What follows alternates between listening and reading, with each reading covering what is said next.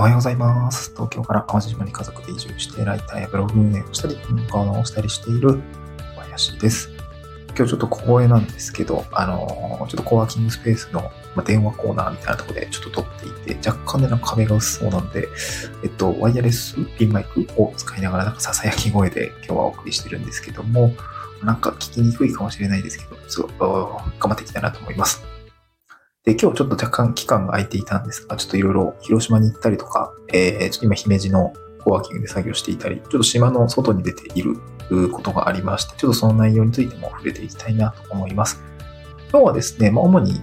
まあ、フリーランスコミュニティですね、コミュニティの話をしたいなと思うんですけども、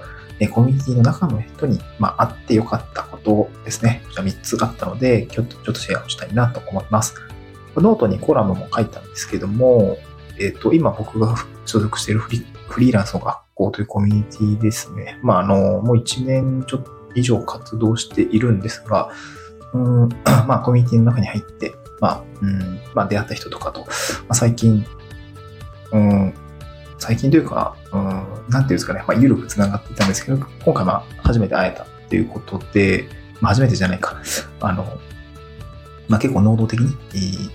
まあ、個別に調整してあったっていう経験がすごく良かったので、まあ、なんかそのコラムの内容ですね、若干その音声でも届けたいなと思いました。で今日スタンド F の概要欄にコラムのリンクも貼り付けてるんですけども、コミュニティの中の人に会ってよかった3つのことというコラムですね。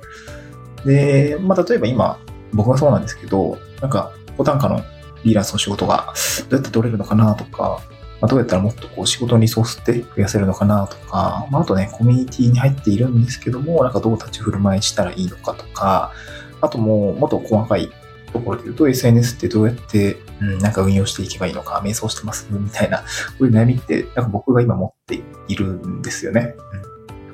うん、で、もうやっぱりこういう、まあ、なんか悩み事ってこう自分の周りに同じレベル感というか、なんか寄り添ってくれる感というか、まあ、あとはまあ価値観だったり仕事観みたいなのが、まあ、似通っている人に相談できるかっていうと、なんかそういうこともあんまなくって、なんかそういう人があんまりいないっていうんですかね。うん、でもやっぱり今後仕事続けていくにあたっては、なんかどっかでこう、そういうのを、まあ、殻を破っる時期って、まあ、来ると思うんですけど、まあ、個人的には今そんな状況なのかなというふうに思っていて、まあ、なんかしなくちゃなとか、なんかすごいちょっと、うん、悶々とした焦りが出てきたりとか、うん、停滞感っていうんですかね、ちょっと実績が、うん、停滞しているみたいな、っていうところがあって、なんか行動しなきゃなって思っていたんですよね。まあ別にそこに答えがあるわけでもなかったんですけど、で、なんだろうな。で、今年は結構、うん、人に会う、会う、会う、まあ、とりあえず人に会おうみたいな結論に至りました。うん、で実際にそういう中で、まあ、オンラインで緩くつながっている中で、まあ、なんか会いたい人に会ってみようということで、今回広島に行ったんですね。で、まあ僕、今普段淡路島にいるんですけど、まあ、その周りに、あの、そういう人がフリーランス的なお友達そんないないので、今回広島まで行った理由っていうところもちょっと解説しながら、あの、お伝えしたいなと思うんですけど、ちょっとボード長くなっちゃったんですけど、まあ3つ、なんていうのかな、あの、良かったところがあって、先に3つ言っておくと、えっと、まず悩みが共有できたっていうことですね。で、2つ目が仲良くなれたよっていうことですね。で、3つ目が結構ね、この、精神論的なところもあるんですけども、頑張る元気をもらえたよっていうことですね。まあこれ、うん、すごいチープな 3つの内容に見えるんですけど、なんかこう、コミュニティに所属しているとか、フリーランスの仲間が周りにないっていう人については、なんかこう、うん、意外と深い 話になるんじゃないのかなと思っていて、ちょっとご紹介するんですね。で、まず前提としてなんですけど、まあ、なんで広島にっていう感じなんですが、まあ、フリコンに所属しているルートスさんと西太郎さんのお二人に会ってきました。えっと、まあ、今広島で活躍されているフリーランスの方々で、まあ、えっと、コミュニティの中でもこう、ルートさんは、えー、セミナー事務局ですね、各地のセミナーの事務局さんをやったりとか、取りまとめとかやられていたりとか、西太郎さんについては、まあ、ロゴとかバナーとか、えー、サムネイル制作とかのデザイナー活動っていうのをされていて、えっと、コミュニティの中でも告知活動だったり、えっと、投稿、インスタグラムの画像制作っていうのを作っている、このお二人ですね、に会いに行ったっていうことです。まあちょっとなんでっていうのは、あの、最後の方に どういう経緯でみたいなところでご紹介をしたいなと思うんですけど、まあ、今回、そのフリーランスの方に会って、えー、お話できた、えー、ことの良かったの一つ目としては悩みがまず共有できたっていうことですね。で、個人で仕事をしていると、あの、結構悩みってあります。で、いろんな悩みを打ち明けました。その場でお酒囲みながら。うん、結構そのね、オンラインだと、なんていうんですかね、顔が見えないのもあるし、わざわざその話をオンラインにする理由ってあるのかみたいなところって若干気になると思うんですけど、なんかあ、会ってしまえば、ね、何でも話せるじゃないですか。で、やっぱりお酒囲んで、あの、話す中でこう悩みに対する解決策が出てきたりとか、励みの言葉がもらえたので、とても良かったかなと思ってます。まあ、結構具体例は、あの、コラムの中では、あの、コミュニティの、こう例えばディスコードに書き込むのって結構勇気いるよねとか、すごい実績ある人多いから気が引けますよね、みたいな話をしていて、まあ、なんかね、めっちゃわかるよね、その話、みたいな、こう、まあ、笑いながら、あの、でもやっぱりこう、ここの中ではちょっと、こう、そうですよね、みたいな、うん、なんかどうしたのかな、みたいな、うん、なんかまあ、そういう話も聞けて、共有できて、やっぱみんなそういうふうに思ってるんだっていう話が聞けたら、なんかとにかくほっとする瞬間が 多かったかなと思います。で、あとはまあ、こういう人ってやっぱ、僕以外にもたくさんいるんだなって思うと、まあ、やっぱその、それで満足するじゃなくて、うん、僕にできることって何なのかなっていう、その、あた、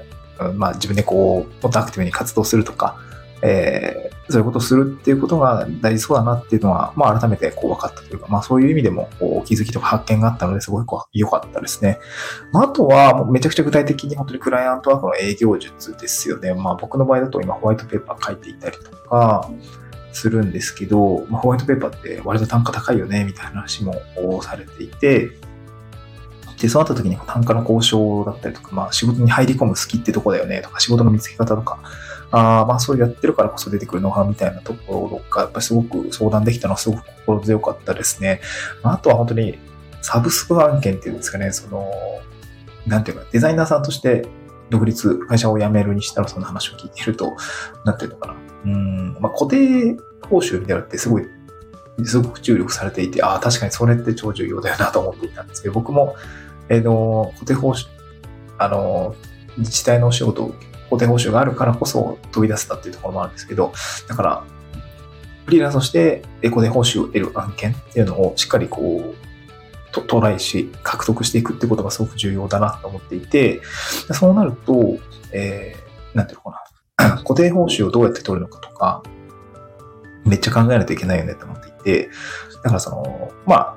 ホットライン代みたいな感じで、だからなんかさ、個別具体的な案件がなかったとしても、なんていうのかな、うん、まず月額3万円でとか、月額5万円で、えー、まるっと何でも受けますんで、いつでも相談くださいみたいなホットライン代としてお金をいただくっていうことで、えー、コミュニケーションコストを下げたりとか、まあ、頼れる相手がいつでもいるっていう状態、まあ、すごくクラントにとってもいいんですけど、デザインのことは私に、まあ、なんかデザイン部門を雇うみたいな感じかな。外注で。なんかそういうところはすごく、あすごい実践的な内容だったんで、めちゃくちゃ良かったなと思いましたね。ちょうど今週、うん、まあ本当メメディアのディレクションみたいなものだったりとか、イベントのアプローチみたいなところのディレクションの仕事が、あ打ち合わせとしてあるんですけど、その見積もりで弾かないといけないんですけど、その単発案件にするのか、その長期案件を見据えての価格設定にするのかってやっぱすごく悩ましいなと思っていたところだったので、サブスク案件として考えるみたいなところ、うん、なんかそういうところもあってもいいのかなっていうふうに思ったので、すごく実践的な内容でしたね。うん。もうあと1年でグラントワーク月20万ぐらい稼がないと、なんか生活設計的にあんまり良くないかなと思っていたので、ちょっとその辺はね、どうするのかっていうところはすごく価格交渉とか、あ案件の取り方っていうのは非常に勉強になったっていう感じですね。うん、であと、まあ、これも、まあ、みんなで一緒に悩んでたんですけど、リソースどうするか問題とかも、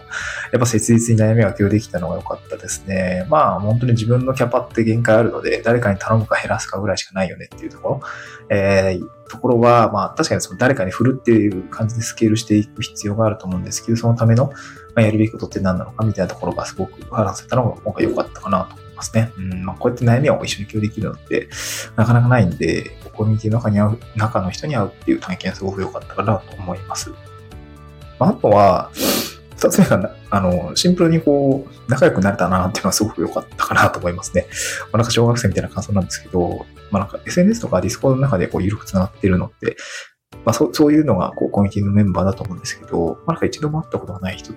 て結構多くて、まあほとんどそうなんですけど、まあでもやっぱり発信見てるんで、ああ、コツコツ頑張ってんなとか、なんかディスコードを見てする実績すごいなとかね、えー、思っていつも見てるんですけど、まあ、とはいえ、こう、会ったことないんで、なんていうのかな、うん、メッセージの、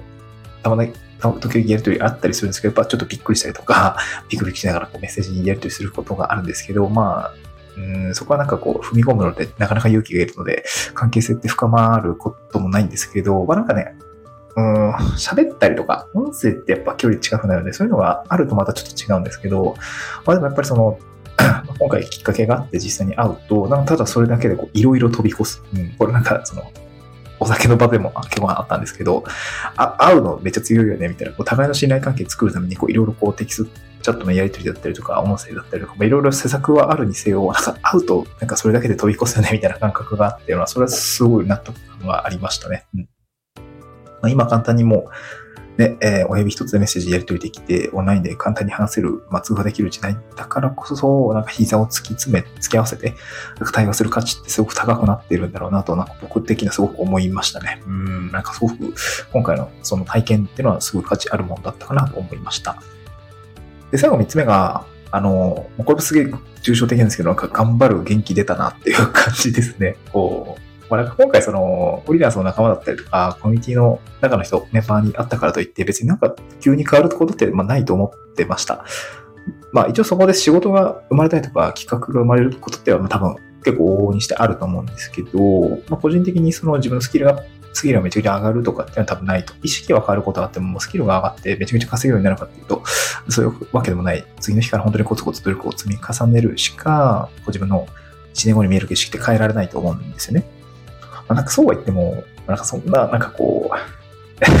そんなことこそ頑張られへんわみたいなこともあると思うんですけど、やっぱ長道のりを走り続けるには、そのモチベーションとかも必要だと思っていて、今回その、あの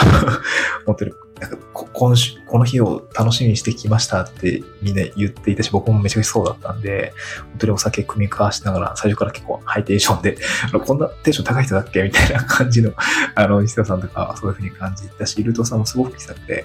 いい人だなと、まあ、なんか、あれですね、いいお兄ちゃんみたいな感じの人ですごいいい人だなと思っていて、すごく会えてよかったかなと思います。僕がどういうふうに印象があって、どういうふうな印象だったのかって、また中とか聞いてみたいですけど、あどんな感じだったんだろうね。うん、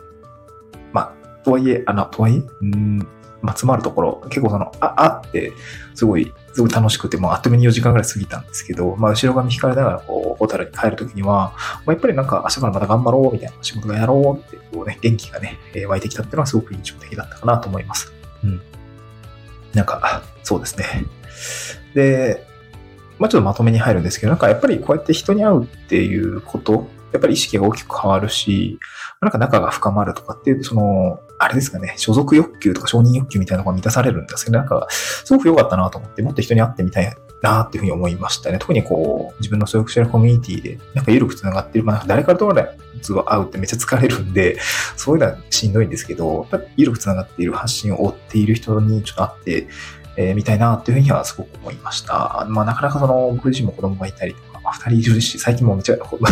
供も風邪ひいたりとかで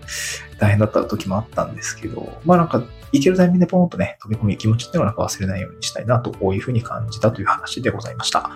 うん、はい、そんな感じですね。3つご紹介をさせていただきました。対まあ、本当に総じて対対面する価値みたいなすごくあったかなっていう感じですね。